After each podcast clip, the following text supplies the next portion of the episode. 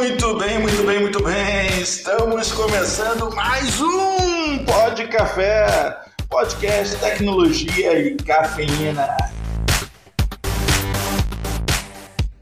Hoje nós vamos falar sobre ITU, os 34 trabalhos de Hércules, versão from home.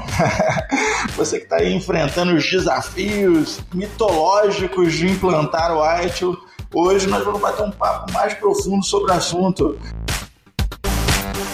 Meu nome é Anderson Fonseca, o Mr. Anderson, e hoje nós temos o prazer de receber aqui Valtomir Santos, o Kid, que está aqui para bater esse papo com a gente. Ele é diretor de serviço e tecnologia da HDI Brasil e está aqui para bater esse papo com a gente e mostrar que implantação de IT não é coisa de criança. Vamos que vamos! E é Guilherme Gomes, da Conto Manager da Access Software, e vamos para mais um podcast mitológico. Aqui é Diogo Junqueira, VP de Vendas e Marketing da Access Software, e para esse tema nada mais justo que trazer um mito do IT no Brasil. É com prazer que nós te recebemos, Kid. Prazer é meu, Diogo. Obrigado aí pela receptividade, Mr. Anderson Gomes também. Muito bacana o trabalho que vocês realizam, trazendo presenças assim extremamente relevantes, assuntos muito bacana. E o IT não poderia ficar de fora, né, nessa quarta transformação digital. Ele já foi muito importante e percebo que nessa versão 4 se tornará ainda mais importante e relevante aí para as indústrias de, de, de TI como um todo. Prazer enorme.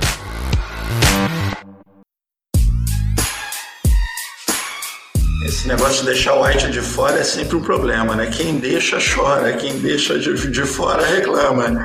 Cara, você sabe, você sabe, Gustavo, que é uma relação de amor e ódio que eu percebo. Que tem muita gente que odeia, odeia mesmo. E tem gente que ama e é apaixonado, né?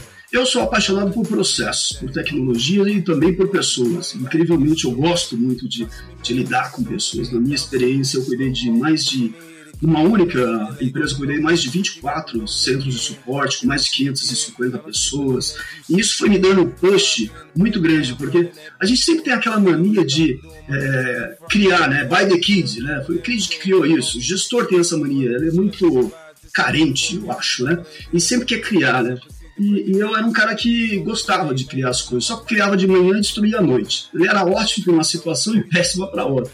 E eu vou ser sincero para você, eu passei assim ter qualidade de vida na área de TI no dia que parei de inventar moda e seguir as melhores práticas. Eu estou falando tanto de arte, quanto de Code, quanto de KCS, quanto de FQM, é, User Experience, Customer Experience, essa sopa de letrinha de um monte de frameworks é, que eu percebo que quando você puxa cada um deles, eles se complementam e de fato melhora a vida, né? Então é uma coisa muito bacana. Ah, isso é um tema bem interessante, né? Principalmente no momento que nós estamos vivendo, você ter um framework, você obedecer às melhores práticas é fundamental, né? Você não pode. Imagina as empresas que não têm, inventava moda, literalmente, como você falou, passar por esse momento de transformação digital forçada? Como é que isso está, está acontecendo? Não tem as melhores práticas para ele seguir, fica cada um pensando para um lado, faz um brainstorm, não tem tempo para isso, né? Então eu acho que isso, nesse exato momento, essas melhores práticas, esses frameworks como o ITIL é fundamental para obedecer a melhor prática de governança, né? Muito, Diogo. Eles têm muita coisa para falar para a gente. O grande problema do, do White, já colocando aqui na mesa, que é, como o próprio Mr. Anderson falou, 34 práticas agora, né? Uh, o White, ele, na V2, ele vinha com 11 práticas. Depois, na, na V3, ele veio com 20, 23 práticas. E agora está com 34. A cada uh, versão ele vai aumentando e vai tornando-se completo. Isso é uma coisa muito boa. Só que, em contrapartida, nem todo mundo está disposto a estudar tudo isso. E aí que o bicho pega, né? E faz com que a coisa não tenha adesão e os frameworks e a metodologia ágil, ela, ela torna-se muito atraente, né? Porque você faz meio que hard rock, é, o próprio manifesto ágil que fala sobre a questão de menos processo e mais interatividade, mais interações entre as pessoas, né? O que é espetacular e que nesse na, na, na na, no White 4 agora ele trouxe e, e complementou, mas é, eu acho que esse framework criado ele traz uma coisa que é espetacular e que eu acho que as pessoas é, não podem colocar ele à mercê, que é consistência, né? consistência na área de TI. Então, quando a gente olha para o Service Desk, ele traz consistência de atendimento. Então, não importa pra, quando vocês ligam lá para um service desk, não importa se cai com ciclano, beltrano, fulano, todos atendem de uma mesma forma. Então, é, não é um service desk feito por heróis. O HDI mesmo odeia service desk feito por heróis. Por quê? Porque ele sangra, o cliente sangra, todo mundo sangra, né? Ele gosta que o, o departamento seja maior do que as pessoas, né? Não é o service desk do Kid, do Diogo, né? É o service desk, é o nome dele e é isso que traz credibilidade para quem está na ponta, né? E os frameworks traz isso, essa questão de consistência, de entrega, de velocidade, né? E nesse momento de transformação digital, mais ainda, né? Ah, com certeza. Eu imagino, eu imagino que nesse momento, quem, quem já estava uh, com o white implementado teve um, pro, é, problemas bem menores de que se adaptar às novas realidades do que quem não tinha nada, ou quem inventava a roda. Porque você inventa a roda de acordo com aquela necessidade daquele momento. Se muda completamente, você não tem boas práticas para seguir, a situação pode se tornar um, um, grande problema, principalmente na área de Service Desk, né? O Service Desk do Herói X, de repente, não está adepto para atender from home, por exemplo. Boa, boa. E, principalmente esse momento que nós estamos vivendo aí de pandemia e tudo mais, é, se, se você, como você falou, se ele não tiver já implementado, estruturado, qualquer situação nova ele torna-se tem um potencial maior ainda de de insatisfação do seu usuário que está na ponta. Né? Então, hoje, no momento que nós vivenciamos assim, eu sinto que a área de TI ela está sendo referenciada, referenciada mesmo pelos, pelo, pela, pelos usuários, pelos nossos clientes. Antes, tudo era culpa da TI. E, sinceramente, eu concordo com essa terminologia. E eu concordo com ela, sério mesmo, eu concordo muito. Principalmente porque é, os CIOs, os grandes gestores, eles olham para o Service Desk e acham que o Service Desk, resolver o problema do Service Desk resolve tudo. E na verdade não é, né? O Service Desk ele pode virar uma grande vidraça, né? mas eles querem que torne aquilo uma vitrine, mas ele não cuida das áreas back-office, os outros processos. Então, o gerenciamento de problemas que trata a causa raiz e reduz a quantidade de chamados, no gerenciamento de nível de serviço que estrutura o catálogo de serviço, um gerenciamento de mudança que faz o balanceamento da mudança versus a necessidade de mudar e o risco dessa mudança.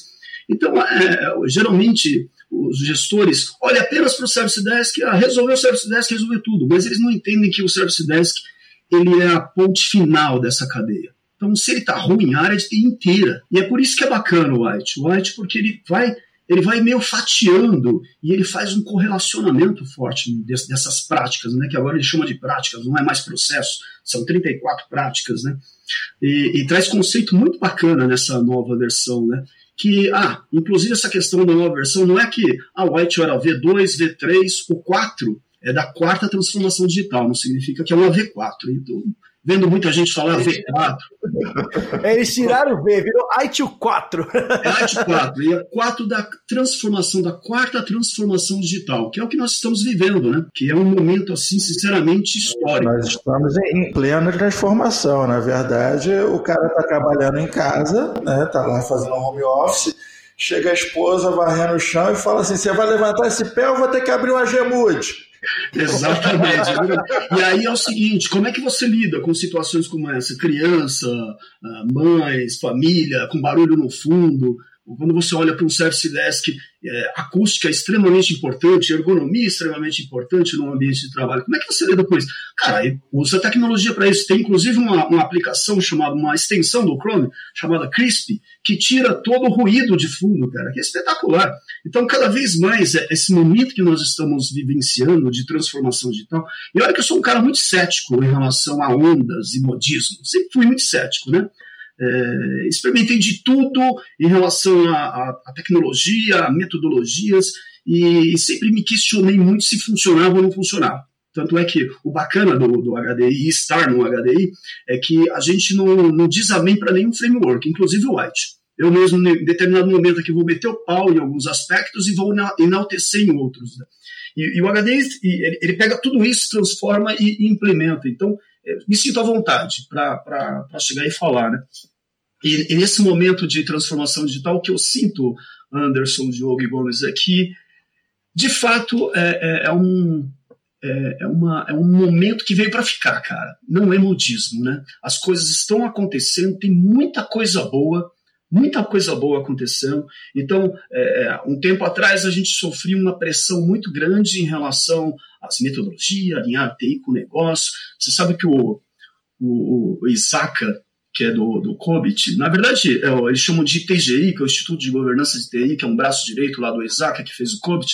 Eles fizeram uma pesquisa internacional perguntando para os CIOs quais eram suas maiores preocupações. Sabe o que eles responderam? Eu falei assim, não, então é, gerenciar a complexidade, alinhar a TI com o negócio, é toda aquela baboseira que a gente já conhece, a gente já leu em vários, sempre, vários... Mais do mesmo, né? Mais do mesmo, né? Só que aí, eles fizeram uma grande sacada, fizeram uma outra pesquisa em paralelo, perguntando para os pares do CIO o que, que eles queriam em relação à TI. Então, falando lá do CEO, do, do, CIO, do CEO, do diretor de operações, do CFO também, é, diretor financeiro, e perguntaram para eles o que, que, vocês esperam de TI. Sabe o que eles responderam? Eu quero saber quanto que aumenta meu market share, quanto que reduz meu custo e quanto que você vai aumentar meu EBITDA. Então, assim, é, a gente precisa ter um posicionamento estratégico em relação ao negócio, cara. É, quando a gente olha para a TI, a gente tem, tem que estar tá olhando para o negócio. E para ter um posicionamento estratégico em relação ao negócio, a gente precisa ter uma TI que produz valor. Então, o que eu percebo é que antes da transformação digital, os CIOs eles já eram muito pressionados por isso, para posicionar né, é, o negócio, é, a TI em relação ao negócio, ter esse posicionamento. Aí veio a transformação digital. E aí a gente vê essa coqueluche de frameworks que é espetacular, e muitos já estavam aí há muito tempo. Estamos falando de Kanban, Scrum, Design Think, User Experience, todos eles, Manifesto Ágil, já estavam. Só que tomou mais evidência, principalmente porque o White demorou pra caramba para para se atualizar. A verdade é essa, né? Demorou demais, né? O ITU 4 demorou, né, para chegar. Pra caramba, pra caramba. Eu mesmo senti uma falta desgraçada. Você sabe que na ITU, da V2 para V3, eu, eu sempre fui um cara muito participativo, e eu, eu, na época que eu trabalhava lá na, na, na Cielo, eu cuidava de gestão de crise, né? É, débito, crédito. Aquele negócio a cada segundo era 702 transações que deixavam de ser feito quando estava fora. Né? E eu fazia gestão de crise lá. E aí eu, é, eu, eu, lembro que quando eu cuidava do Service Desk, da parte de TI, e tinha um par meu, que era o cara que cuidava do gerenciamento de problemas, né? E aí eu chegava questionando para ele, falei assim, e aí, meu velho, quando é que você vai melhorar minha vida aqui, né? Reduzir a quantidade de chamados, reduzir e melhorar meu, meu, meu dia a dia, né? Ele falou, calma, Kid, eu estou diagnosticando. Aquilo me dava brotoeja, coceira, sabe? Eu ficava doido. Que desgraçado, ele estava investigando. E aí eu escrevi para a OGC, lá no governo inglês mesmo, e falei assim: olha, eu não concordo com o gerenciamento de problemas da forma como ele está escrito. O desgraçado aqui não tem SLA, eu tenho SLA. Ele fala que não tem SLA porque o problema é sempre mais embaixo. Ele que renegocia esse negócio, cara, tem que ter prazo. E outra, ele não tem meta de redução de chamado, e como é que eu vou ter vida boa aqui em né? E aí eles. Aí eu fiz um. Foram sete, sete páginas, né? Detalhei tudo mais, mandei para eles, e eles me responderam, falaram, olha, Kid, Kid não, me chamaram de Valtomir, né? Eu coloquei Valtomir, é o seguinte. A gente gostou do que você falou, faz todo sentido. Só que há duas semanas atrás, um indiano teve a mesma ideia e mandou para ele. O cara saiu na V3 e eu não saí. Né? Nesse momento passei a ver na vida. Esses indianos que não dormem, né, cara? É brincadeira. É. Mas é, é, é... Você demorou a ficar puto, cara. Na hora que você estourou já era tarde. Já, já, já, alguém já tinha ficado puto lá na Índia, cara.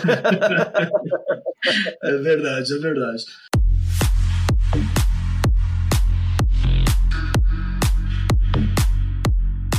Mas é, é, é, um momento que eu percebo de transformação digital, com machine learning, essa questão dos frameworks da jornada do cliente. Ela de fato veio para ficar, mexeu fortemente lá com, com os papas do White lá, é, os caras eles, eles mexeram com ele e eles trouxeram, de fato, trouxeram com é, tem, um, tem um capítulo no White que fala sobre High Velocity, high velocity IT, né? Então, uma, uma, uma TI com alta velocidade, de fato. E aí ele traz todas essas metodologias, Kanban, Scrum, é, Lean, Lean IT, é, da questão do desperdício, é, de uma forma muito boa e ágil, só que ainda com processo. Que esse é o grande problema aí do, do Manifesto Ágil, que eu acho excepcional, que muitas pessoas confundem. Né? O Manifesto Ágil, lá quando ele fala assim, é, mais interações e menos processo, mas não ausência de processo. Né? Você precisa ter o processo, precisa ter uma tecnologia e principalmente precisa ter pessoas boas, competentes. Né? E isso é uma coisa que a gente está tá aprendendo com as startups, viu? Eu, eu considero assim, as startups extremamente velozes, e eles geralmente contratam pessoas boas e deixam elas em paz, né? Os gestores deixam elas em paz. Isso é importante, né? É, é, assim, desburocratizar o processo, né, é, é, fundamental, mas não, não tem como deixar de ter, porque senão cada um vai seguir para um lado, né? Perfeito. Então, por mais que ele seja ágil, que, que diz para menos processo, mas tem que ter, você está completamente certo. Eu, eu, eu já ouvi é, algumas pessoas falam, não, esse negócio de processo está ultrapassado. Falei, não, não é assim, não.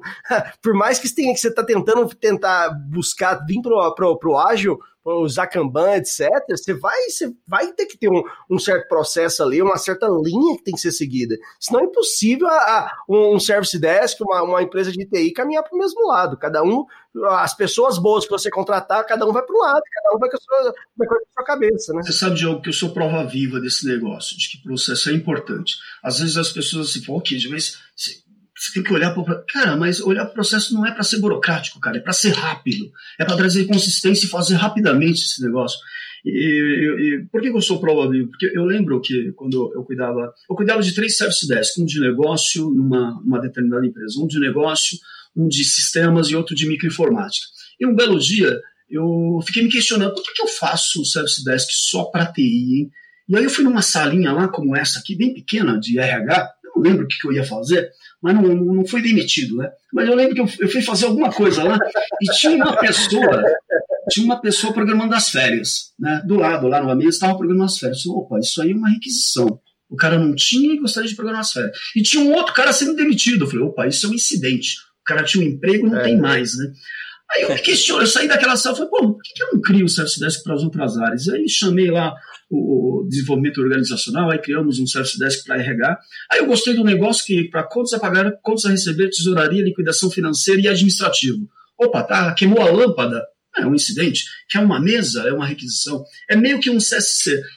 Tudo isso só foi possível porque eu tinha esse cockpit de o um mapa mental de como que funciona um processo de tratamento de incidentes e requisições que próprio White, o AISO trouxe, o COBIT trouxe, é, mais com um olhar de governança, e, e, foi justamente isso, cara. Por isso que eu acho que, assim, é, existe qualidade de vida na área de TI, mas aí precisa querer, né? Precisa dar mão palmatória, precisa estudar um pouco, é importantíssimo dar uma estudada, porque ele facilita a vida, facilita mesmo.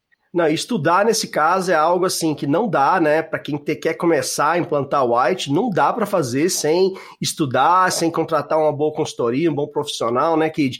Para começar o caminho, porque senão o cara tá perdido. E nesse conceito que você falou aí de CSC, né, que lá, lá, desde de trás você implantou, se você for na, parar para analisar, hoje o, o, o, Central de Serviço Compartilhado, ele usa a base do AGE para muita coisa. Uma, trocar uma lâmpada pode estar tá no, no catálogo de serviço, né? É, é algo que está no catálogo de serviço. Tem como é um serviço que vai acontecer. Então, o a, a, a onboarding, offboarding de, de, um, de, um, de um pessoal tem que estar tá no seu catálogo de serviço. É algo que você pode deixar ali tudo organizado e, e, e, e colocar o, o SLA previsto para aquele tipo de situação, né? E é algo que você já foi pioneiro lá atrás, né? Agora tá todo mundo indo para CSC, Central de Serviço Compartilhado, mas lá atrás você já teve esse do mesmo jeito aí do, do iTunes V2 pro V3. eu lembro na época que eu tive 53% de save financeiro, só fazendo esse negócio, né? E, e quando eu saí, aí eu, eu fiquei muito tempo como cliente, sabe, Diogo? Eu fiquei muito tempo como cliente, trabalhei bom tempo. Eu criei o primeiro Service Desk da Credit Card, eu lembro que foi o primeiro porque era eu mais duas pessoas, hoje está enorme lá em Alphaville. Aí depois eu fui para Motorola e depois fui para Cielo. E se sabe de quando a gente fica muito tempo como cliente, a gente fica meio arrogante, cara. Impressionante. Eu era um cara que batia muito, inclusive nos fornecedores. E, me, e eu falei assim: não, eu preciso ir para o outro lado do balcão, preciso conhecer melhor. Me transformei num ser humano melhor, porque quando você está como, como fornecedor, o cobertor é mais curto, cara, você passa a compreender. E aí eu fui cuidar dessas 25 operações de Service Desk, e ali que eu percebi o quanto que o White, quanto que a ISO 20000, o quanto que esses frameworks, ele de fato deixa um excelente legado, porque você ganha escala. Então, é, o que, que eu fazia? Era impressionante, eu tinha 500 e poucos analistas eu ficava 40% do meu tempo me dedicando com a equipe e 60% do meu tempo falando com meus clientes, me relacionando com os usuários, cara. É um negócio muito louco. E por quê? Porque eu dava poder, autonomia lá para os meus analistas, dava processos, dava ótimas ferramentas e cobrava, velho. Cobrava. Né? Então, esses 40% é para cobrar. E os caras, os caras sabem fazer aquele negócio. Contrate ótimas pessoas, deixem elas em paz, né? Tem uma atitude meio de startup, porque startup, os caras meio que. É, é, eles, eles pedem desculpa, mas não pedem permissão, velho. Eles vão arrastando todo mundo ali, né? É mais fácil pedir desculpa que pedir permissão, cara. É isso. Tem que deixar o profissional livre para ele, ele produzir. Não adianta você comprar, você contratar o, o, melhor e prender o cara. Ele não vai ser o melhor. Perfeito, perfeito. Uma coisa muito bacana que o, White trouxe, que eu achei assim, espetacular, e que eu já pensava muito com isso, e depois falei, porra, por que não pensei nesse negócio? Que é um conceito de cocriação, que eles chamam, né? Co-creation. Que é o seguinte: todo mundo é responsável por essa parada, pelo serviço que está rodando ali. Antes eram chamados stakeholders, né? eles participavam, opinavam, né? que é o sponsor, o uhum. cliente, o usuário, né? o cliente pagava, o usuário usa.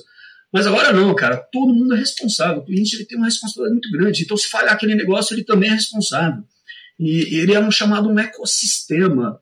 Então, é uma coisa muito boa. Eu, eu, eu fiquei, é, fiquei feliz é, ao mesmo tempo feliz e fico triste um pouco com o White. Como eu falei para vocês, vou enaltecer ao mesmo tempo vou falar. Porque eu acho que está é, tá ficando muito grande esse negócio. Ele tem que ser um pouco mais simplista para cair um pouco no, no, na, na, na, aptidão maior das pessoas, porque eu sinto que as pessoas se afastam.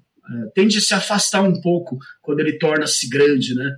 E, e é esse o maior desafio que eu sinto na maioria das empresas, principalmente CIOs elas odeiam ir para a sala de aula. De, é, o cara conhece muito do negócio, e conhece mesmo muito sobre o negócio, só que ele não sabe como transformar isso na tua área de TI. Aí fica um monte de áreas cinzentas ali, um monte de gap, e quem se lasca? Geralmente o Service Desk, que é a última cadeia do negócio. Né? Então, assim. Eu, e é a, é a, ponta do negócio, é. É onde recebe o problema. Exatamente. E é ali que o, o usuário, o cliente, ele mede a TI inteira, não é o Service Desk. É que o Service Desk ele recebe, ele vira vidraça ali, ele recebe a porrada e tudo mais. Mas é essa, essa falta de preparação, sabe, o HDI mesmo, ele tem um, um não é N-Marketing aqui não, mas ele tem um curso que é só para CIOs, né, que é o Director. E eu, quando ministro ele, eu espremo, eu espremo os caras. Acho que porque eu passei a minha vida profissional aí com alguns CIOs que realmente faltava esse push ou faltava essa, essa crosta de como estruturar uma área de TI, e, que geralmente quando eu entro nesse curso eu dou uma espremida, viu? Eu acho que tem um pouquinho de, de, de rancor aqui.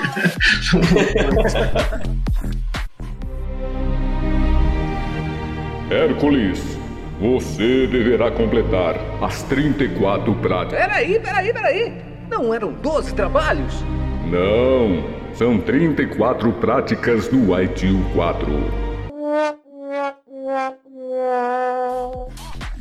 Então, Kid, e com relação aí ao White 4, né, que a gente já não tem mais o V, não tem mais a versão 4 ali, em relação ao White V3, quais são os principais pontos que você que dirige para nossos ouvintes, assim, que o que você precisa, a pergunta é, o que você precisa saber sobre o White 4? O que realmente trouxe de grande mudança aí que você destacaria? Cara, assim, ele, ele, ele trouxe várias mudanças, né? É, ele trouxe poucas mudanças em relação às práticas, né? Então, o gerenciamento de incidentes, problemas, mudanças. Quando a gente desce, a gente não percebe, eu pelo menos não percebi tantas é, é mudanças. Mas quando você olha mais para o conjunto como um todo, ele trouxe mudanças da questão dos métodos ágeis, ele trouxe tudo isso, a questão de Lean IT, DevOps, é, Design Think, Scrum. É, ele começa a falar fortemente com esses frameworks, que antes ficava meio isolado, ele reconhece esses, esses frameworks, reconhece os pontos positivos e traz isso para dentro do próprio White, né, que eles chamam agora de White 4, né, que não tem nada a ver com a, a, versão 4 e sim mais o momento que vivenciamos, que é o 4 da transformação digital, o momento que nós estamos colocando. Uma outra coisa que ele traz é a, a uma, uma, tem uma unidade fortíssima de High Velocity IT, né, que você manter a área de TI com alta velocidade é uma coisa muito bacana. E trouxe muita coisa relacionada à governança, né, é, coisas do, do próprio Code, que, que já mudou algumas coisas ali, que é, os princípios norteadores, e uma coisa assim, fundamental que é a questão do foco no valor. É? Tanto é que ele traz um, eles chamam de SVS, um sistema de valor de serviço, onde ele pega todas aquelas demandas, oportunidades, ele tem que transformar isso, não é num serviço, num produto, é em valor. Então, é, por isso que é, aquele, o conceito de co-creation, que eu achei espetacular, ele é fundamental para fazer com que oportunidades e demandas se realmente se transformem em valor. É, então, uma coisa assim muito importante que eles, eles trouxeram. E, e, e, uma outra coisa também que eu achei diferente foi a. Ele está trazendo a, a, questão da transformação digital, do machine learning, é, é, de, de diversas tecnologias para englobar como o processo, para criar sinergia. Né? Então, considero essas é, diferenças assim fundamentais, questão dos norteadores, os métodos ágeis, Bom, mas enfim, assim, eu, eu acho que uma, uma coisa que me chama muita atenção nesse momento, com, com, com a presença do, do próprio White 4, é que assim, o, o White 4, quando ele, ele fala de novidades ou uh, as diferenças, uma das coisas assim, que eu mais percebi é que ele entrou mais no campo de governança, cara. É impressionante. É, é, antes era. Eu, eu lembro que eu, há uns 15 anos atrás eu fui participar de um, de um Command Center Meeting, né, que é na verdade um, um evento lá na Paulista, e, e, e, aí trouxeram lá o Papa do White, o Papa do COBIT, da ISO 20000, e me convidaram. Eu, eu, eu, era, eu era coordenador na época, e esses caras eram eu lembro, e foi lá que eu conheci, inclusive, o Dória, né? Tive esse desprazer de conhecer. Na época, eu o cara. Mas porque ele, ele foi palestrar lá. E, e foi cada um dos papas né, desses frameworks foi lá falar sobre essa metodologia, cada um defendendo a sua, né? E, e aí eu, eu tinha experimentado tudo, né? Eu falei assim, olha, realmente funciona isso, isso aqui funciona, isso aqui nem tanto, causa, causava até um certo desconforto, mas enfim. E aí, quando você terminava, você ia para um, um, uma área onde você seria sabatinado, né? E eu mesmo fiz uma pergunta para esses caras, né? Mas, pô, vocês há uns 10 anos atrás, vocês não se falavam, né? Hoje vocês já dizem que são complementares, né? Um complementa o outro. Quando é que vocês vão ver uma coisa só, hein? Porque eu tive que estudar todos, cada um de vocês dá um trabalho desgraçado, cara. E para quem é cliente, ele quer um negócio meio de pateira, meio fácil, coisa e tal. Ele me deu uma resposta muito boa. Ele falou: olha, cada um realmente tem um, tem um nicho, tem um propósito, tem um objetivo. O coach olha para a governança, diz o que fazer, o White diz o como fazer. Só que agora no White 4, eu já vejo fortíssimo, ele inclusive copiar coisas do COBIT. Essa questão dos norteadores, dos princípios, que lá eles é, lá no, no ele chamava dos quatro domínios, 34 processos, 200 e poucos objetivos de controle. É, ele trouxe essa questão, o que eu acho espetacular, sério mesmo, gosto mesmo, é, mas ele trouxe muita governança. Só que falando de governança, Diogo, Anderson e Gomes, é, eu percebo que aquela governança tradicional, de fato, ela não embarca nessa quarta transformação digital, cara. Ela tem um problema seríssimo, a gente vai ter que reinventar ela.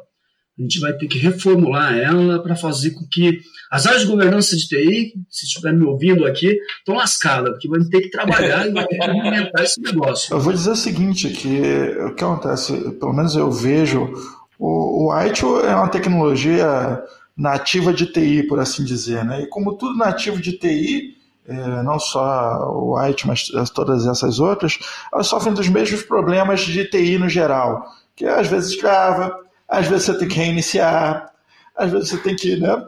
E além disso, vem o outro maior problema de TI, que é a falta de integração. Né? Você não tem uma linguagem universal das coisas e as coisas não se integram, não falam entre si.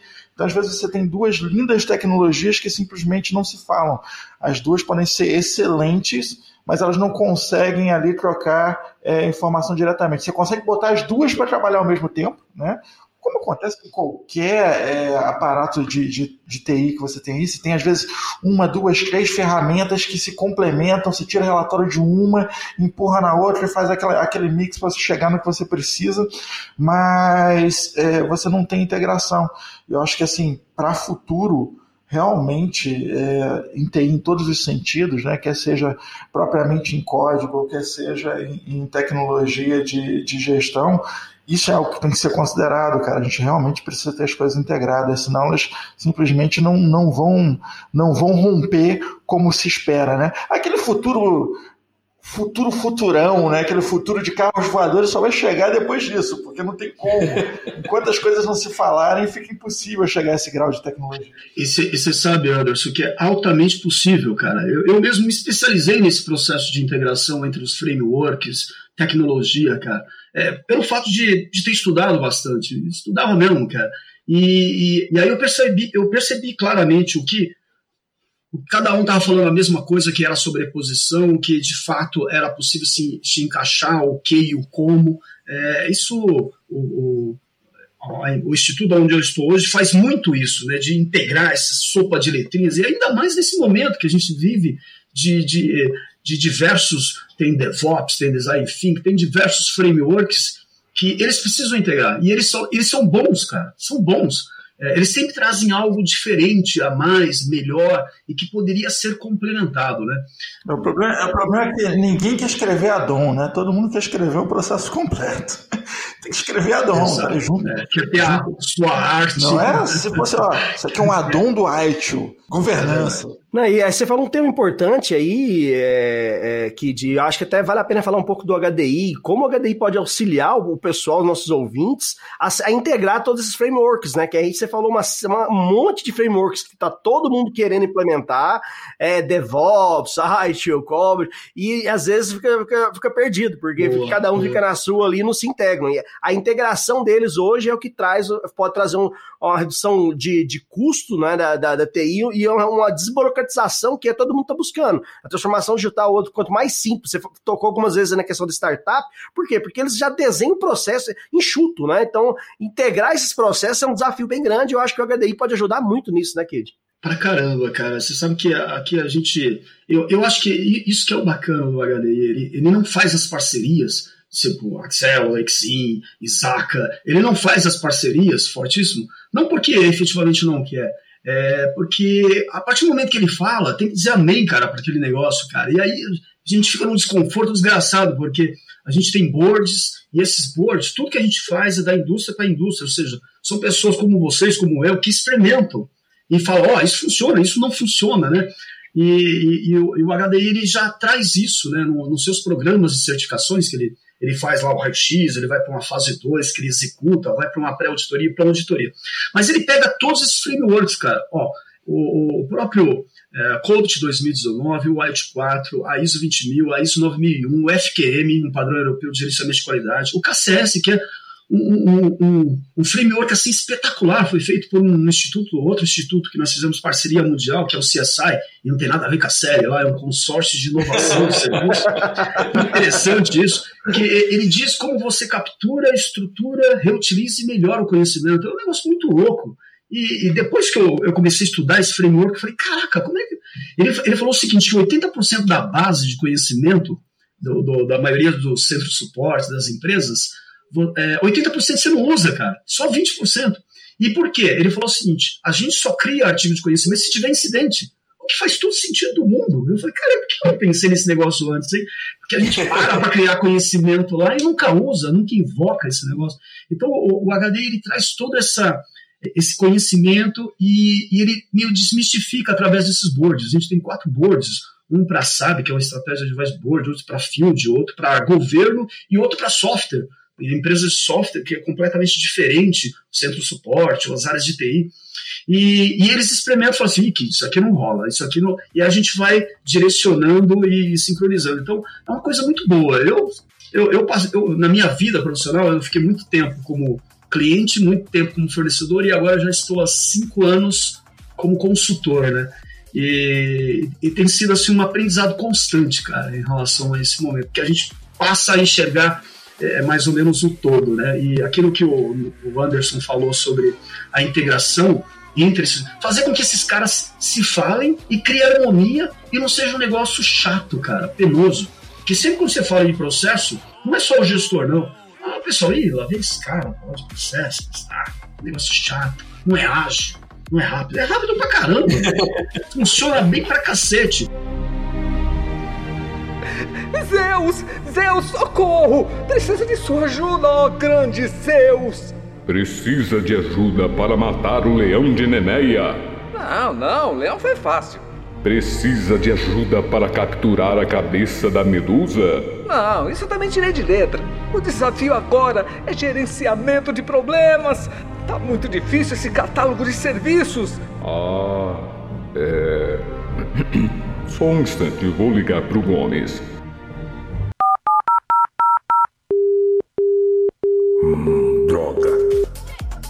Cara, assim, é, quando é, muitas pessoas, ela infelizmente fizeram a implementação do Artio é, e não tiveram sucesso, não tiveram. E é verdade, isso acontece mesmo. Se você não tiver uma compreensão muito boa, holística, fazer os relacionamentos, as entradas e saídas entre os processos que está relacionado a esse processo de integração, tipo, opa, implemento gerenciamento de mudanças, é, mas implemento um service desk. É, quais são os indicadores de mudança? Lá ele tem um indicador que é importantíssimo: a quantidade de mudanças criadas ao qual geraram incidentes para o service desk. Pô, isso é espetacular, cara. Se aquele desgraçado lá e o cara tá construindo, construindo mal, vai ferrar o service desk. Né? Então, vai, é... vai chover incidente ali dentro, né, cara? Não tem como. é, eu acho que é o que a gente fala muito com, por exemplo, em relação à GPD. Não vai ser um cara de TI que vai sozinho resolver, não vai ser um cara de jurídico. E com o IT, implementar o IT é a mesma coisa, não vai ser um cara sozinho. Se você não tiver uma consultoria, se você não tiver é, bem aportado de informação e, e de pessoas que têm realmente conhecimento profundo sobre aquilo, não adianta que você não vai conseguir. Você vai tentar, mas você vai fracassar. Ah, isso, isso, isso, esbarra na pergunta que eu estou para te dizer. É, que, aliás, pergunta não, antes de fazer a pergunta, que é muito conveniente, deixa eu fazer um disclaimer para você. Eu acho muito difícil que alguém não conheça a HDI, alguém de TI que está aqui ouvindo a gente não conheça a HDI, mas como a gente está num, num, podcast mitológico hoje falando dos trabalhos de Hércules, vai que tem um, um unicórnio aí perdido. E se você por acaso estiver num site de seguro de automóvel agora, não é aí, cara vai para hdibrasil.com.br. Muito bom. Isso é importante. E, e você sabe, Anderson, que a gente recebe ligação, viu? A gente recebe ligação do pessoal lá, né? E, e falando do seu seguro, coisa e tal. E, e, a gente tem uma prática no HDI, porque nós somos especialistas na questão de centro de suporte, central de atendimento, áreas de TI como um todo, e, e a gente pratica o saber ouvir, cara. Deixa o cara falar. Porque o cara vai falando, não, meu carro, meu seguro, não sei o que, não sei o que.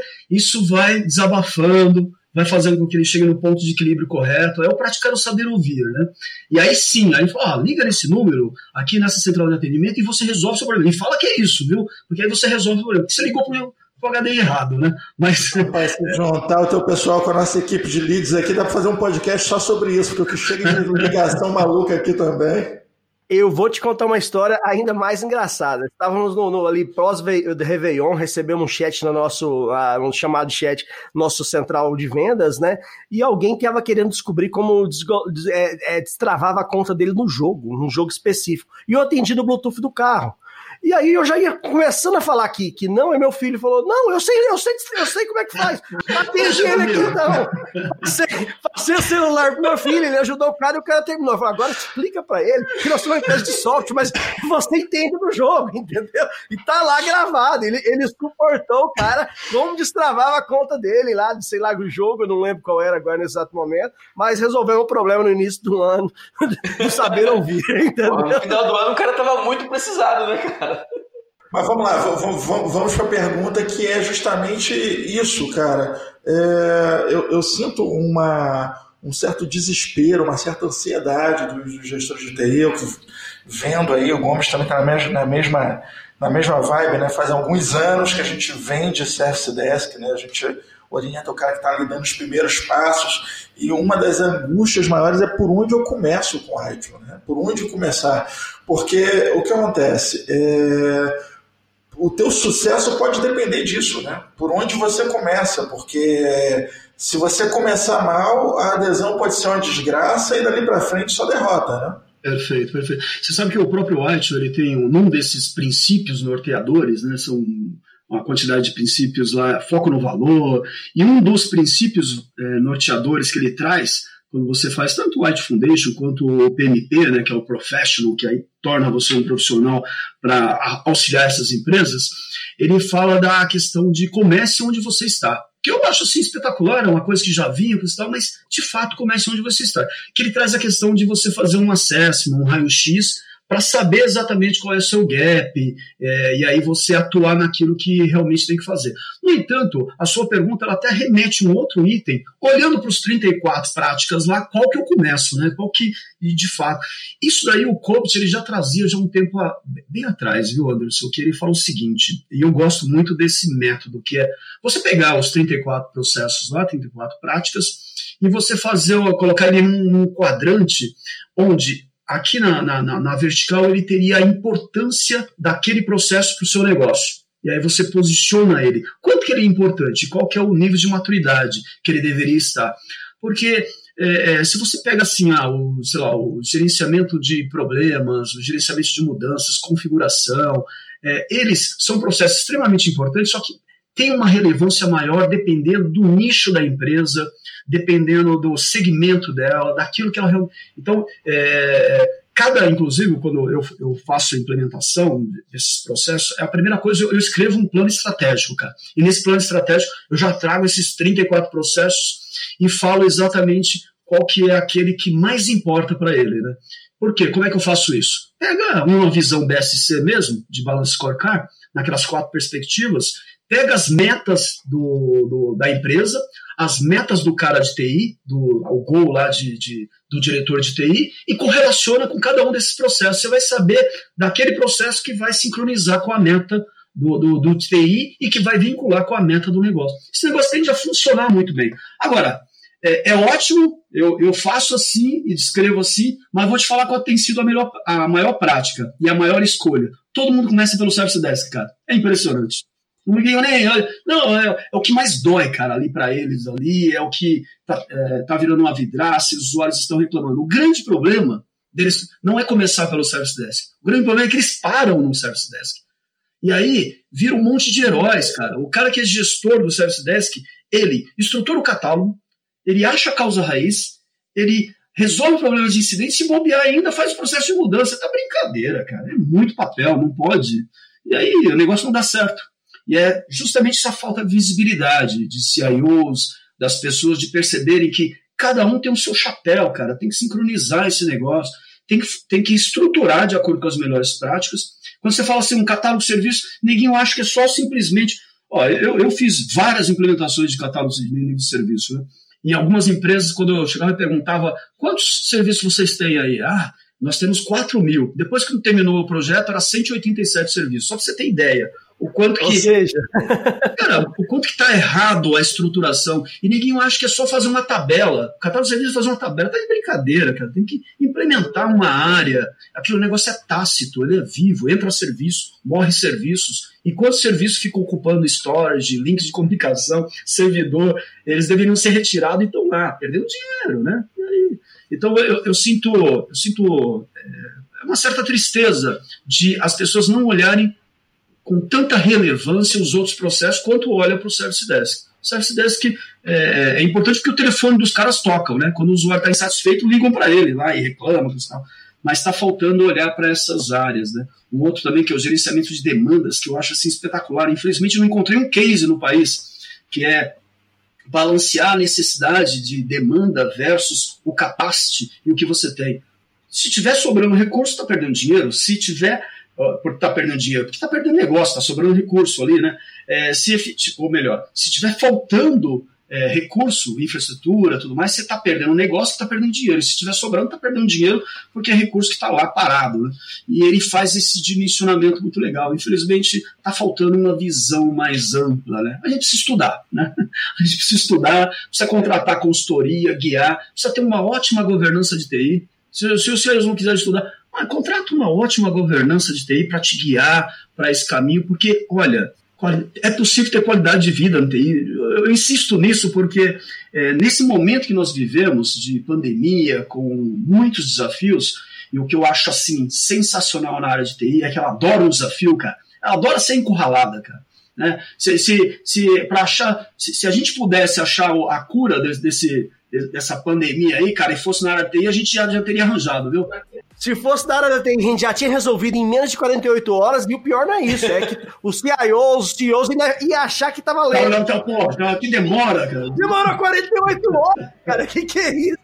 Bom, mas Se vocês estão achando que o Bill Gates está envolvido nisso aí de brincadeira, ele não está, não. É verdade. Vocês podem esperar que daqui a pouco a gente vai ter nanotecnologia, vacina reprogramável. Não, meu medo é querer dar um reset no mundo, cara. Vai ter gente chegando, vai ter gente chegando no hospital porque o, o anticorpo deu pau, travou, teve que, teve que reiniciar. Entendeu?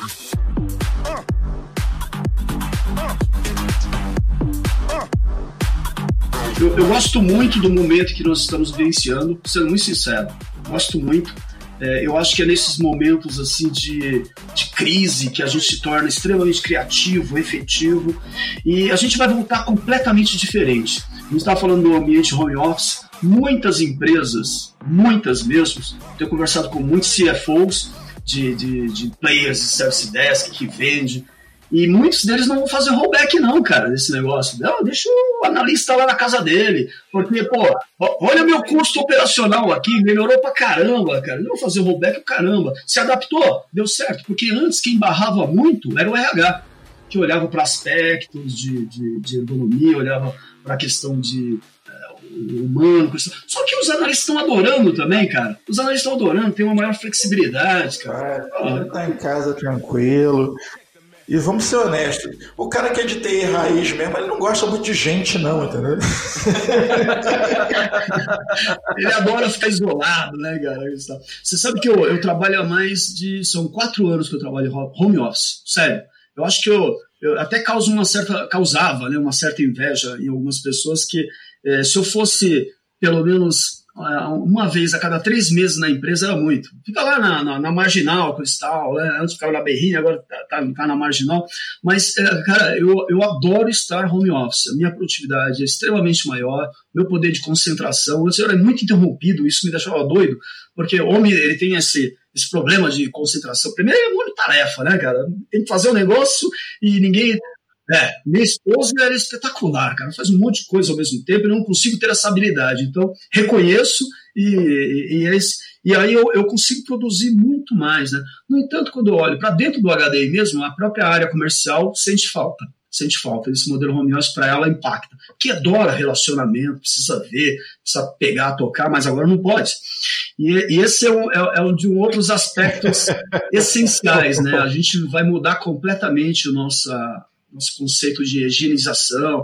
Eu adoraria ter nascido no Japão, cara. Os caras já nasceram com esse negócio de. Os caras já nascem de máscara, velho. Espetacular, cara, espetacular. Então, a nossa cultura vai mudar muito e a gente vai sair muito fortalecido, viu? Muito fortalecido em, em todos os aspectos, eu acredito, assim, né? É uma coisa que veio, infelizmente está aí, é, e a transformação digital e essa questão de os novos modos operantes, né, estando no home office, é que eu faço para ter um grupo de pessoas, para ter um time em vez de um grupo de pessoas? Porque agora está tudo centralizado, né? E como é que fica isso? Então, a, o próprio White, algumas metodologias, mais outras metodologias, tocam fortíssimo nesse aspecto, né? De como você manter um time, mesmo descentralizado, né? Então, é uma coisa muito boa. Eu, eu otimista, viu? Muito otimista, mesmo nesse cenário aí que é, a gente liga a TV e vê tanta tantas mortes e tudo mais, mas estou muito otimista.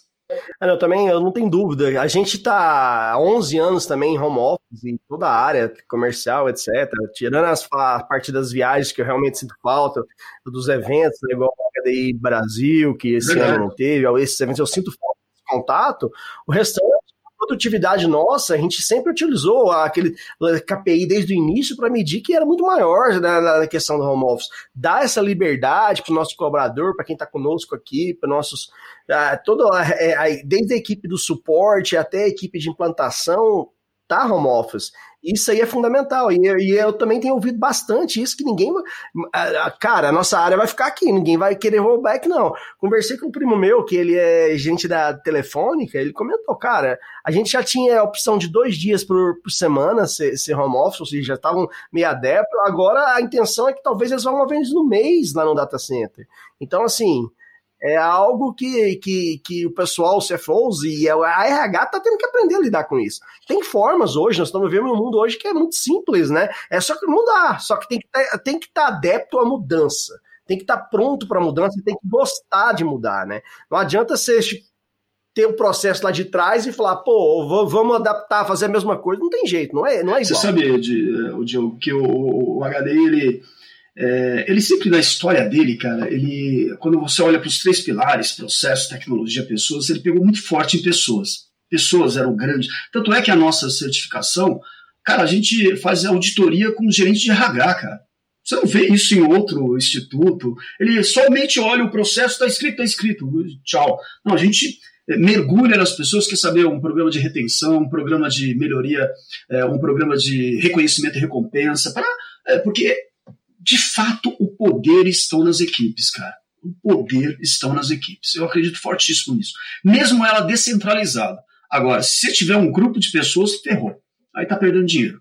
Porque quando a gente olha, é, principalmente para um Service Desk, que você olha para um orçamento, pelo menos 75% desse orçamento está relacionado a pessoas. Você paga um salário para ela e um e-mail para o governo.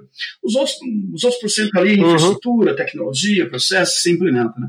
Então, assim, se o gerente, o gestor, o CIO não saber, nesse momento de desafio, onde a equipe está completamente descentralizada, ele não fazer reuniões periódicas, criar programas de reconhecimento e recompensa, fazer retenção de pessoas. Se ele não sabe ficar dando aquele keep alive, e aí, desgraçado, tá vivo? Como é que você tá? Qual que é a tua vida? E, e se não ficar fazendo esse negócio a todo momento, ele perde. Perde o time, perde dinheiro e perde a sua, a sua essência maior, que é fazer com que impulsione o negócio ao que os CIOs, ao que os CEOs esperam, né? Então, é, isso é uma coisa muito boa, né? É, um momento assim espetacular que eu vejo é que o, o, poder de fato estão nas equipes, ainda mais agora, né? Então é principalmente com esses nativos digitais, né? Os nativos digitais são extremamente rebeldes, né? eles são exponenciais, cara. Eles são, é, a gente tem que dar é, muita autonomia para esses caras, mas tem que saber contratar, né? Tem muita gente ruim aí, né? Mas tem que saber. Isso é fundamental, saber contratar é algo que não dá para é, deixar de lado. Uh, uma, uma, assim, às vezes para os nossos ouvintes aí que ainda não conhecem o ITU 4, né, que não tem mais o V, uh, em relação ao ITU V3. então, eu acho que a, uma das coisas assim, primordiais do, do próprio White nessa nessa versão que eles chamam de 4, né, ou na verdade né, no, no White 4, que é a quarta transformação digital, acho que é essa questão do, do, co-creation, da questão do, de governança, veio com um aspecto muito forte, não é mais apenas para mim, não é apenas mais um framework do, do, como fazer, e sim também o que fazer. Então é uma coisa muito positiva. É, do High Velocity IT, que traz essa, essa como você transformar a tua área de TI com uma velocidade que o negócio precisa, uh, do sistema de, sistema de valor de serviço, o SVS, que ele transforma oportunidades em melhoria. Então, assim, muita coisa boa, viu? Os frameworks, os métodos ágeis incorporou, a questão de transformação digital também incorporou. Então, assim, fico feliz, né? Mas ficou maior, né? Aquele negócio ah, que a gente estava é. discutindo lá, ficou muito maior e pode gerar um distanciamento de algumas pessoas ainda mais com o framework, né? Quem já teve uma péssima experiência ou ficou com trauma, pode ficar ainda mais, né? Porque ele aprofundou, né? Ah, não, com certeza. Mas é isso aí eu acho que fica. A mensagem fundamental é que não tem que se afastar, tem que entender que precisa, primeiro, de boas soluções, né? E precisa de boas pessoas e, e de treinamento. Não adianta você achar que vai implementar as boas práticas sem estudar, sem, sem procurar uma consultoria, sem se certificar, sem ter boas pessoas do seu lado. Senão, é, vai sempre ter aquela coisa do, do de formada por heróis e cada um usando sua prática e, e, e em momentos de, de crise ou momentos chaves não sabe aonde de como fazer aquilo produzir como um negócio e aonde está os, os, os KPIs fundamentais ali para mostrar resultado, né? Fica sempre sendo aquela despesa. perfeito, perfeito. E você sabe que assim, a gente tem que vir com essa questão do processo, de conhecer bem, mas todas e qualquer entrega, ela tem que ser é, tem, que, tem que trazer essa questão da startup, a questão dos métodos ágeis, onde as entregas elas são sempre ágeis, né, contínuas e incrementais. Né? O próprio DevOps traz muito isso, né? o próprio processo de mudança essa proximidade entre a, área de operações ou infraestrutura, junto com o desenvolvimento, onde eles fazem deploy é, as mudanças são feitos deploys, pequenos deploys, e rapidamente são testados pelos usuários. Não cria aquele comitê, o CCM, né, o comitê de, de mudança, é, onde ele encapsula a mudança com pacotes enormes, e aí isso traz um impacto. Não, são pequenas mudanças, muito rápido. As áreas de, de, de empresas de software faz isso muito bem, cara. Funciona muito bem. Pro, e para o mundo corporativo de grandes empresas precisam se adaptar a esse modelo. Né? E o White trouxe isso na mudança. Eu achei uma coisa é, muito boa, é, importante. Né? Bacana, com certeza. O Diogo, o Diogo falando em, em herói, em herói eu, eu não consigo visualizar mais o que disse não de outra forma com o professor Xavier sentado ali dando, lidando com um monte de mutante? Cada um faz uma coisa de um jeito, tem um cara subindo pelo teto, tem outro cara ficando invisível, cadê, cadê, cadê, cadê um cara? Cadê o cara da, da gestão? Sumiu. Mas você sabe, cara, eu, eu, eu, eu aprendo pra caramba, cara, é impressionante. A cada, a cada aula, eu adoro implementar processos, e, mas também adoro ir para a sala de aula, cara. Assim, é, se fosse só para é, ir para a sala de aula e fosse a minha profissão, aí eu estaria lascado, eu iria me frustrar, porque eu, eu adoro vir para a sala de aula e, e falar o que experimentei. Tanto é que quando a gente. O HD, ele, quando ele ministra os cursos e tudo mais, ele é muito generoso em termos de conteúdo, cara. Entrega uns books assim que assusta geralmente o pessoal, né? E, e nas salas de aula é a mesma coisa. Mas eu, eu adoro compartilhar a experiência, né? Nada melhor do que falar, hum, isso aí funciona. E adoro ser desafiado. Ah, ah mas aí, aí entramos num ponto interessante, porque, é, de fato, os melhores professores são aqueles que têm que tem experiências para contar, né? E você já fez implantação aí, implantação de processo, implantação de arte, você, já, enfim, você já, já, já, se meteu em várias escrituras diferentes e com certeza você já viu as maiores loucuras, não tenho dúvida nenhuma, entendeu? É, tem, tem, tem, tem muita doideira, viu? Tem muita doideira que vira e mexe acontece. Você sabe que, mas assim, um, um dos itens, um dos itens que eu tenho pego recentemente agora, vou até contar um que foi de uma grande empresa global, é, os caras eram apaixonados pelos métodos ágeis, é, né, mais assim, user experience, muito é, Scrum, muito bacana. E ele falou assim: Mas vocês não praticam Scrum? Praticamos, está aqui, ó, tá aqui, nesse item, nesse item. Mas não está falando Scrum. É, mas é a ação. A ação é essa, Kanban, tal. Ah, então me mostra aí onde está Kanban. Kanban está aqui, ó. Você pega o, o seu Service Desk, de repente, ele está hierarquizado, né? Nível 1, nível 2 ou nível 3, e você coloca tudo através de squads, né? Que são esquadrões ou equipes relacionado a um determinado serviço. Sabe o que tem bacana nisso? Isso daqui, ó. Os chamados caem aqui, todo mundo resolve, tá mundo. Mas tá perdendo dinheiro. Por que, que tá perdendo dinheiro? Porque se você faz em forma hierarquizada, você ganha escala você pega analistas e são generalistas, né? eles atuam em diversos assuntos. Quando você forma é, é, através do Kanban e Scrum, o que eu acho muito bacana também, é, só que você está criando várias equipes e criando nível 1, nível 2, nível 3 em cada uma dessas ilhas, né? E está criando silos, né? E fica ali meio. É, você pode estar tá perdendo dinheiro em termos de eficiência operacional, só que você deixa o cliente feliz na ponta. E um dos grandes itens desse é a questão da base de conhecimento. Agora, se tiver uma base de conhecimento boa, com vitalidade, um, aí o processo hierarquizado funciona bem pra caramba. Então, é assim, quando você começa a discutir isso, aí os caras ficam assim, com tal. Ele, tipo assim, ele olha assim para você e fala assim: eu não tenho resposta para o que você falou, mas eu, eu quero. Eu, eu tô agarrado ao meu método aqui, eu quero que você me mostre. Então, assim, precisa ter um, um olhar mais holístico. As pessoas precisam tirar a paixão, né? É, de repente, olhar que a sua experiência passada não tenha sido uma melhor prática. Então, precisa ter humildade para chegar e falar assim: pô, de repente, o que eu fiz lá de implementação do Arch ou de qualquer outra melhor prática, eu não tive sucesso. E talvez eu não tive sucesso porque eu não implementei bem, porque eu não vim com os alicerces corretos, ou principalmente porque eu não me comprometi. Porque o que eu sinto na maioria desses casos assim é que as pessoas querem o bônus, mas não querem o ônus, cara, que é descomprometer, de, de, de fato é fazer o negócio rodar. Porque, sinceramente, implementar o IT ou qualquer outra metodologia assim, ele leva, dá trabalho, ele dá um certo trabalho. Né? Para você ter qualidade de vida, primeiro tem que é, implementar o alicerce e, e a, ah, e precisa saber comunicar muito, né? Porque a gente só muda a postura quando a gente comunica e conscientiza as pessoas. sobre aquilo, não é um negócio top-down. E tem muita gente top-down, peguei casos assim que, não, você tem que fazer. Rapaz, convida as pessoas, cara. Diz para ela o porquê que aquilo é importante para ela. O que, que vai mudar nela, na vida dela, não é na vida da empresa, não. Vai mudar na vida dela. Porque todos nós somos interesseiros, né? Todos.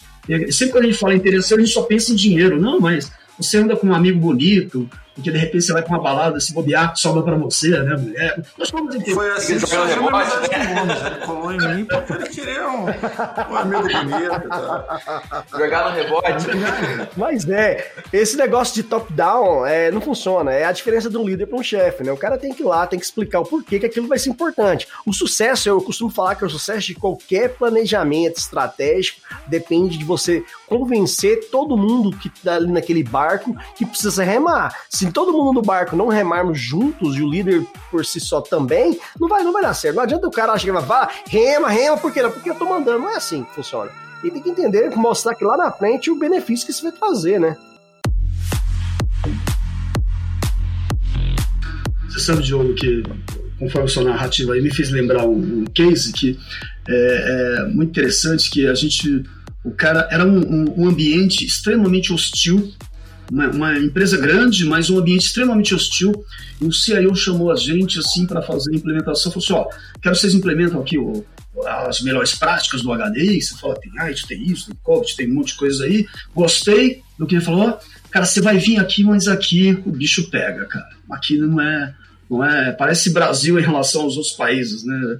É, não é, não é para amadores. Né? Então, é, this is Brazil. Isso aqui não é para amador, cara. Vocês vão ter que vir aqui, vão ter que implementar esse negócio e você não vai ter adesão de ninguém. Como assim não vai ter adesão de ninguém? Não, porque, cara, quando você vir aqui falar que vai escrever um processo, vai estruturar, mas eu preciso de todos esses benefícios aí que você está me falando. Só que quando você vir aqui colocar o pé, cara, é, os meus pares aqui, que são os outros diretores, eles não vão dar atenção, não vão dar foco para isso, as equipes não vão abraçar. É, eles sempre acham que é pegadinha, eu falo assim: olha, vai ser complicado então. Vai ser difícil você conseguir isso. Não, não, mas vocês conseguem. Não, não é assim, né? Não é por aí o caminho, né? Peraí. É, assim, não, não vem com esse negócio. Você quer todo o, o, o bônus, mas o ônus, as pessoas têm que ser engajadas. E você tem que ajudar isso, seja com o seu empowerment, a gente vai vir com um processo de comunicação, conscientização, e isso pode demorar um tempo. Por quê? Porque, infelizmente, o que está fazendo com que nós estejamos nessa situação de hoje é que vocês tiveram péssimas é, implementações ou péssimas atitudes como líder no passado, que criou essa cultura aqui dentro. Isso aqui é uma porcaria, cara. E você sabe que está muito ruim. E isso está relacionado ao que vocês plantaram. Vocês plantaram esse ambiente de, certamente, é, fez com que pessoas fossem penalizadas pelos resultados e tudo mais. Então, não criou, é um ambiente hostil que vocês criaram, né? E não, não, nós não somos salvador da pátria, não, cara. A gente quer implementar um negócio que funcione. Você está me dizendo que na tua equipe para implantação de IT não tem psicólogo nem psiquiatra, não? tem, tem, tem bastante. Por isso que a gente entra com um plano de comunicação e conscientização. A gente diz o caminho, mas cabe o cara querer embarcar. Se ele efetivamente não embarca nessa, seja com, com a, o comprometimento, que é esse, essa, essa, aquela questão do co-creation, né? Todo mundo é responsável por essa parada. Não tem esse negócio, ah, não, a consultoria vem aqui, implementa e está tudo lindo, maravilhoso. Não funciona. Esses caras que vão ter que rodar o um negócio. Se ele não comprar, esquece. É apenas mais um montuado lá de papel, engavetado, jogado lá, tem ferramentas, mas eu costumo dizer fortemente que, costumo dizer não, eu tenho percebido isso, tenho feito implementações e certificações aqui no país e fora também. O ano passado eu estava em Cabo Verde, na África, que são cinco ilhas lá, e fui fazer a implementação de um Service Desk é, voltado para cartão de crédito. É, crédito, um centro de suporte voltado para isso.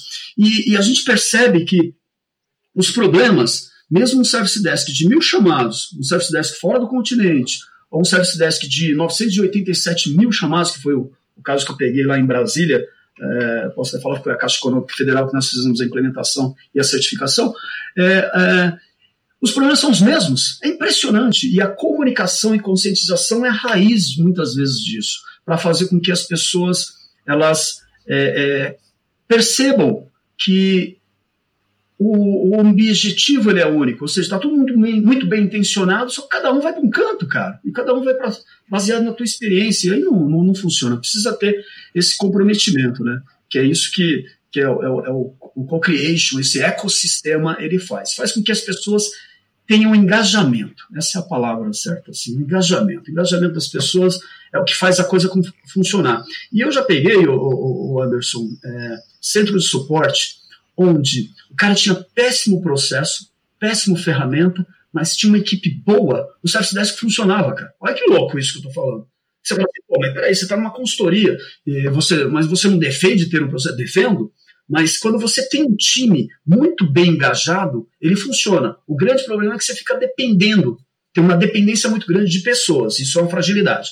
Quando você implementa um processo e traz ferramenta, é, e, e às vezes você tem ótimas ferramentas e ótimos processos, mas o time não está engajado, não funciona. Não funciona esse negócio. Não, não tem, adianta. Não tem é, é jeito. Um, tem que dar match ali, não tem como, né? É, ele, e ele dá esse match, e é um negócio assim, cara, que é. Eu, eu vivenciei isso em algumas empresas, por isso que eu, eu adoro estar nesse momento da minha vida de estar como consultor, porque eu consigo é, presenciar isso em várias empresas. Antes não, era só na empresa em que eu estava, né? Mas agora eu consigo presenciar. Esse match que você falou, o Diogo, ele é, ele, ele é lindo, cara. Ele é lindo, porque é o momento das pessoas se desabrocharem e perceber, cara, não é que esse negócio funciona. E é justamente esse sincronismo entre processos, pessoas e tecnologia. Parece até clichê isso que eu tô falando, que é um negócio muito antigo, mas ele de fato funciona, cara. As pessoas se sentem felizes, se sentem felizes, todo mundo. Eu mesmo tinha um, vou falar o nome desse, desse, cara, mas era uma grande empresa, que era o cara que cuidava do gerenciamento de mudanças, né? E eu cuidava lá do gerenciamento de incidentes. E esse cara falou assim: Eu não gosto de você, Kid. Eu não gosto de você. Eu, eu também não gosto de você. Né?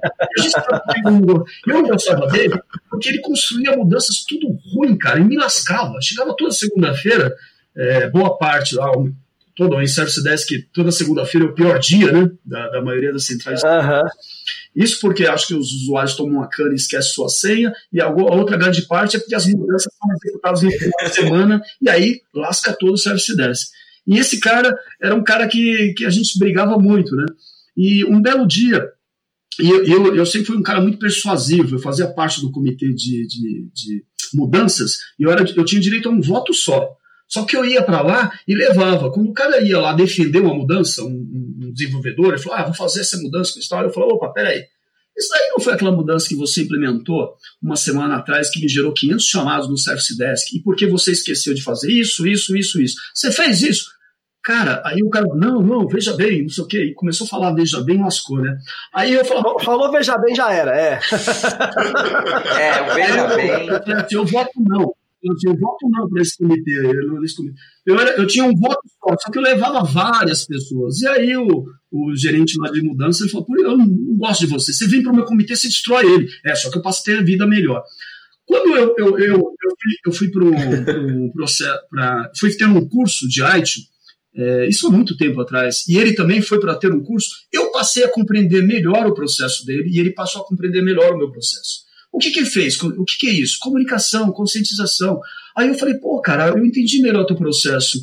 E eu percebi que muitas mudanças elas são construídas da hora para a noite mesmo, não tem nem teste, homologação, e o teste de homologação será em produção. E por isso eu tenho que receber esses impactos. Eu falei, isso, Kid, é por conta disso. Mas isso, aí ele falou, ah, mas isso também não é uma regra, eu não posso chegar, eu tenho que construir melhor a mudança.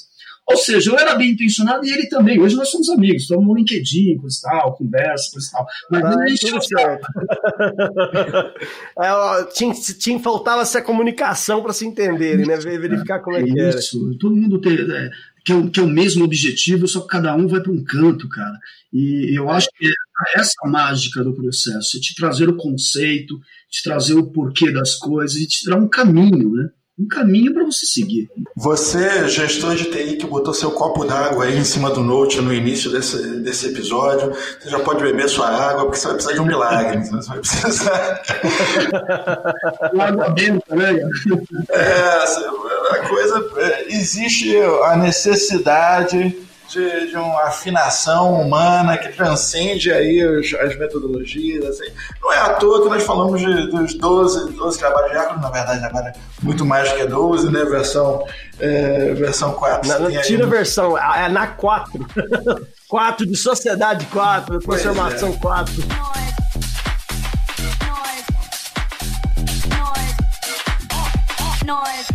O importante é que as coisas estão sendo contempladas, realmente é para bem, né? Para a gente falar em coisas que vêm para bem, faz toda a diferença. Nesse momento, o que a gente tem que fazer aqui é agradecer demais a presença do Kit, por estar trazendo para a gente tudo isso, estar compartilhando com a gente essa experiência. Foi um negócio fantástico. É, Kit, já te digo que não é a última vez que você está conosco aqui, então seja bem-vindo pela primeira com certeza a gente vai atrás de você novamente, entendeu? Se quiser, já, já vai bloqueando todos os meios de comunicação. Vão chegar mais convites. Show de bola. Eu, eu que agradeço vocês aí, Anderson, o Diogo, o Gomes também. É, cara, eu, eu acho que o trabalho que vocês realizam assim, é espetacular. Primeiro, porque esse podcast ele é ele é despojado, cara. Vocês me deixaram muito à vontade aqui. Eu sinto isso, inclusive, em outros podcasts que eu assisti de vocês. Eu, sinceramente, não conhecia até vocês terem feito o convite. Depois que eu olhei, eu falei, olha que bacana. Ele é diferente, ele é despojado, ele é sincero, é, tem brilho no olhar, no, no, no falar, tem as brincadeiras. Isso, é, essas brincadeiras, essa naturalidade é o que traz e faz com que as pessoas estejam falando a verdade ou não. Olha no semblante. Então é um, é um podcast diferente e parabéns pelo trabalho que vocês vêm fazendo, porque é justamente isso que vocês fazem, né? Tra trazendo personalidades, pessoas que, que, que conhecem sobre os seus determinados assuntos para ajudar a comunidade. Eu acho que é isso que a gente tem que fazer, transformar essa comunidade de TI, transformar a vida das pessoas, e a gente só faz isso com comunicação e conscientização, e esse trabalho que vocês vêm realizando aí é, é para ser enaltecido, viu? Parabéns a cada um de vocês. Valeu mesmo, obrigado pelo convite. Ó, oh, Kid, muito obrigado aí, Kid. É, queria falar para os nossos ouvintes que quer conhecer mais sobre o HDI Brasil, né, Kid? É hdibrasil.com.br. Lá tem uma série de consultorias, treinamentos que vocês dão, né, Kid? Pode conhecer lá, visitar e tá aqui vocês. Um mundo aquilo lá, porque é impressionante. Depois que. E esse é o grande problema, hein? Se vocês não. Sabe aquele negócio que você, você, puxa um artigo, um white paper, e aí que você vê, tem um mundo e, e lascou. Se vocês vierem, você é igual TI, cara. Se pegou na veia, não vai largar mais esse negócio do, do instituto, né? Porque é, é, um, tem um processo de premiação que a gente faz, a gente já faz mais de 13 anos um processo de premiação, e tirar as pessoas do anonimato e colocar elas no pedestal, que é onde elas merecem estar, né? Eu acho que na área de TI a gente trabalha pra caramba, esquece muito de vender, né? É um negócio muito doido. A gente muda a disciplina de marketing, né? Para vender e para enaltecer, como se fosse isso um pecado, né? É, então, o HD ele, ele, ele, busca isso através dos seus eventos, tem diversos eventos aí que, que nós realizamos. Esse ano vai acontecer em setembro, por conta da pandemia, pelo menos está programado até para acontecer em setembro. A gente está é, é tem até uma novidade aí, né, que a gente, talvez a gente faça algo virtual, né, um evento virtual, dependendo do, do desenrolar aí da, é, desse, desse processo da pandemia. Ah, legal. O importante é manter a comunidade unida de uma forma ou outra, né? E, e a, o HDI oferece uma série de, de, de artifícios aí.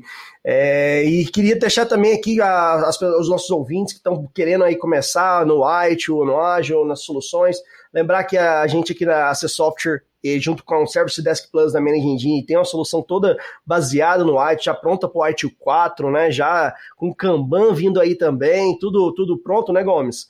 E estamos à disposição para te usar, auxiliar na parte tecnológica. E e sempre que precisar, nós recomendamos é sempre é aos nossos uh, gerentes uh, de TI ou gerentes de Service Desk a procurarem uh, consultorias como do HDI Brasil, que é que nem a gente falou, tem que dar match, tem que fazer as coisas se encaixarem e está à disposição. Então, agradeço muito pelo seu tempo aqui. Com certeza que se estiver disponível, vamos fazer outros que o papo foi bacana, né, Gomes? É isso aí, eu agradeço muito ao Kid por estar aqui com a gente. O podcast foi fenomenal. Eu acho que a gente desmistificou um pouco o IT, trouxe um pouco para a realidade. Não é tão difícil, a gente tem que começar. É, a gente precisa de, de, de, consultoria, a gente precisa de ferramentas, a gente precisa de um, de um cenário completo para a gente conseguir encontrar isso com, e ter efetividade no, nos processos. Mas a gente precisa começar de algum lugar. Eu acho que, acho que esse podcast pode ser aí o primeiro passo para a galera se ligar. Quem já não se ligou, para tá na hora de, de, começar a melhorar os processos e, e a aplicar aí o IT, o COBIT e essas outras certificações aí, esses outros frameworks. Show de bola, Gomes. Obrigado aí, obrigado a todos vocês. Fique com Deus e mantenham-se seguros, hein?